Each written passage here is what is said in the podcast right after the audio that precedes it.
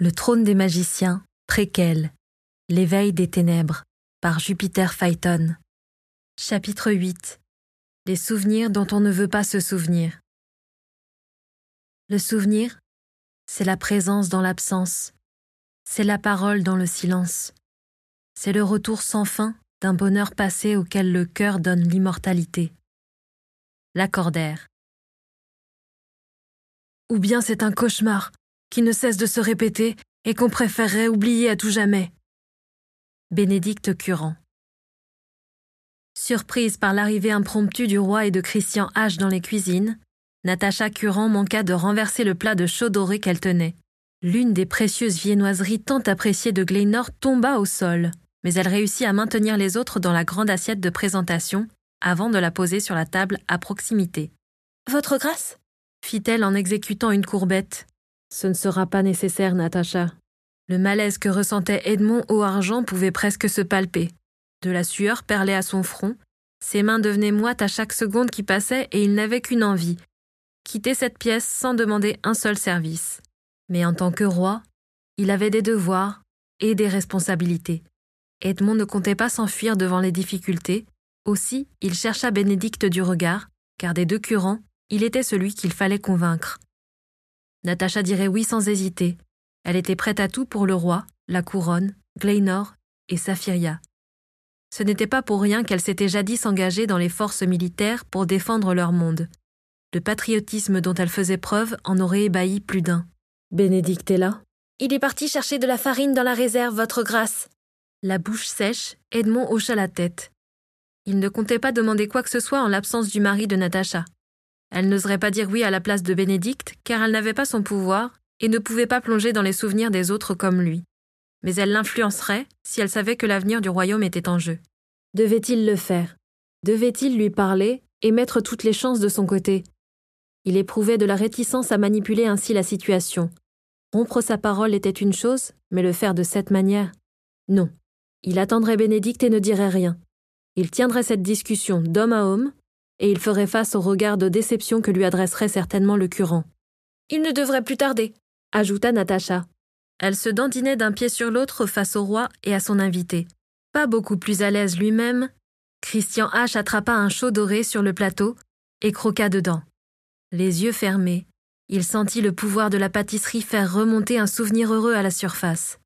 Il revit le moment où il avait voulu apprendre à nager à Kathleen, sa cadette, L'affaire ne s'était pas déroulée aussi bien qu'il aurait aimé.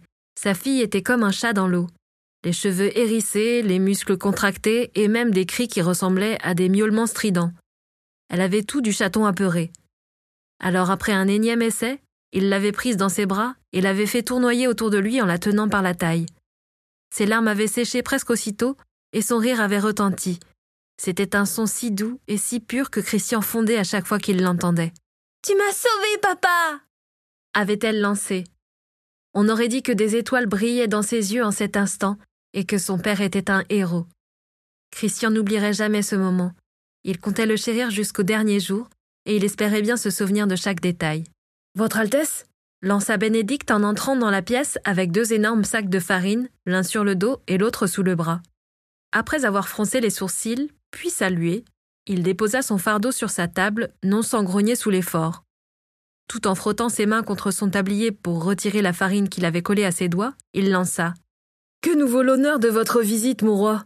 Le visage grave du monarque lui fit tout de suite comprendre que sa venue n'était pas une bonne nouvelle. Asseyons-nous, proposa Edmond en faisant signe au curant et à Christian H. Ils tirèrent le banc de la grande table de la cuisine. Christian et Edmond s'installèrent d'un côté, Bénédicte et Natacha de l'autre. Tout le monde se regardait avec inquiétude. Les curants se demandaient ce qu'il se passait, tandis que les deux autres n'avaient aucune idée de comment aborder le sujet qui les amenait. Alors Edmond prit une profonde inspiration et se lança sans préambule. Il avait beau connaître toutes les techniques de diplomatie possibles, il n'avait pas envie de les utiliser ici. Bénédicte méritait mieux qu'un discours manipulateur. J'ai besoin que tu utilises ton pouvoir, mon ami. Pour Danisha? Edmond fit non de la tête. Je ne te demanderai pas si ce n'était pas important ajouta-t-il. Ce n'était qu'une excuse. Il détestait utiliser des excuses quand il quémandait un service. Pourquoi réfléchissait-il tant? Il n'y avait pas trois cent mille chemins envisageables. Il devait demander de l'aide à Bénédicte, et Bénédicte devait accepter, sans quoi il ne saurait pas ce qui se tramait à l'Est. Il en allait de la sécurité du royaume. Alors pourquoi tremblait-il? Et se sentait-il fiévreux tout à coup? Son cœur recommençait-il à faire des siennes? Il faut. Nous. nous devons. Il en perdait ses mots, et sa vision commençait à se troubler. Après plusieurs clignements d'yeux, il parvint à stabiliser sa vue, puis il compta jusqu'à dix en inspirant profondément pour calmer les battements de son cœur. Christian H lui jeta un regard inquiet et décida de prendre les devants. Un explorateur est revenu de l'Est, expliqua-t-il. Les deux curants écarquillèrent les yeux. Ils avaient entendu parler des explorations qui avaient été abandonnées, car personne ne revenait jamais. Ces propos ne sont pas cohérents, poursuivit le H. Mais du peu que nous avons réussi à comprendre, ils sont inquiétants.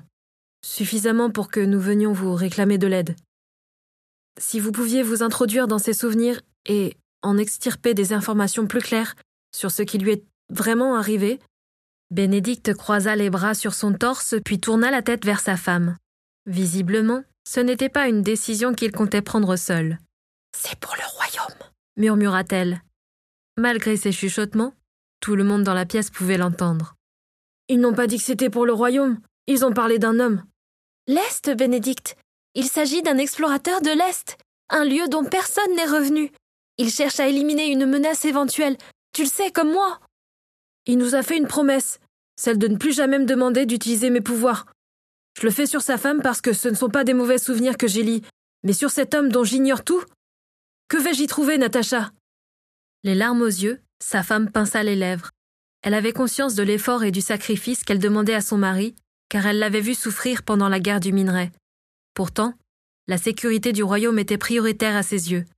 Elle avait beau aimer Bénédicte de tout son être, elle savait aussi qu'il était fort et qu'il tiendrait bon. Je serai là, promit-elle. Je sais que tu t'en voudras pour le restant de tes jours si tu ne fais pas ça, et que quelque chose se produit, quelque chose qui pourrait être empêché si tu utilises ton pouvoir. Je. Il t'a demandé, ajouta-t-elle. Il aurait pu exiger, mais il a choisi de te demander. Il exigera probablement ensuite si je dis non. Christian se racla la gorge pour attirer leur attention et leur faire remarquer qu'il pouvait tout entendre. Même si le roi restait silencieux, faire des messes basses alors qu'il se trouvait dans la pièce n'était pas respectueux. Excusez-nous, Votre Altesse, lança Bénédicte en baissant la tête.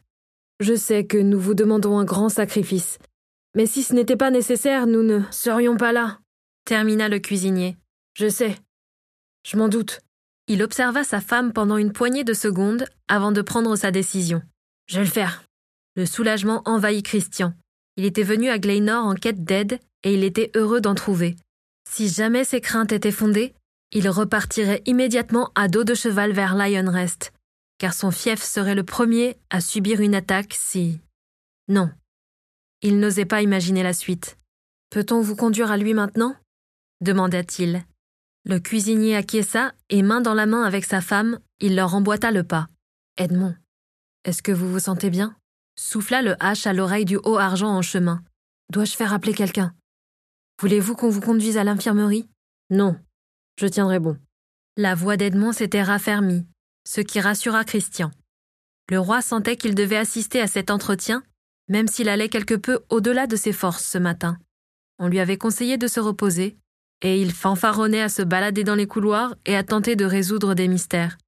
Quand ce point serait traité, il retournerait à ses appartements et s'allongerait, car il ne comptait pas mourir aujourd'hui et laisser Liam sans père. Ils traversèrent l'agora où se trouvait une cascade d'eau intérieure, qui tombait dans des alcôves aménagées à plusieurs endroits de la pièce et donnait l'impression de marcher au milieu d'un lac. Edmond adorait cette vaste salle où des plantes poussaient au mur et des nénuphars flottaient à la surface. Cela l'apaisait. Quand ils atteignirent les écuries, l'agitation le reprit. Christian et lui échangèrent un regard tendu. Qu'allait-il découvrir? Y avait-il un réel danger à l'est? Fallait-il croire les mots décousus de l'explorateur? Je vous présente Kerr, lança le hache en désignant un homme endormi sur la paille. Kerr Christian se pencha par-dessus l'homme maigre pour toucher son épaule et tenter de le réveiller. Kerr répéta-t-il. Cette fois, il secoua l'explorateur puis tapota sa joue, d'abord doucement, avant d'y mettre plus de vigueur. Ker cria-t-il en ne voyant aucun signe de vie. Son pouls? demanda Natacha. Christian attrapa le poignet de l'homme et chercha une pulsation, tandis que la cuisinière s'approchait. Elle s'agenouilla à côté de la tête de Ker pour poser deux doigts sur sa carotide. Il est encore avec nous, lança-t-elle après avoir trouvé un pouls. Mais les battements sont faibles et irréguliers. Il lui faut un médecin. Il allait très bien quand je l'ai amené.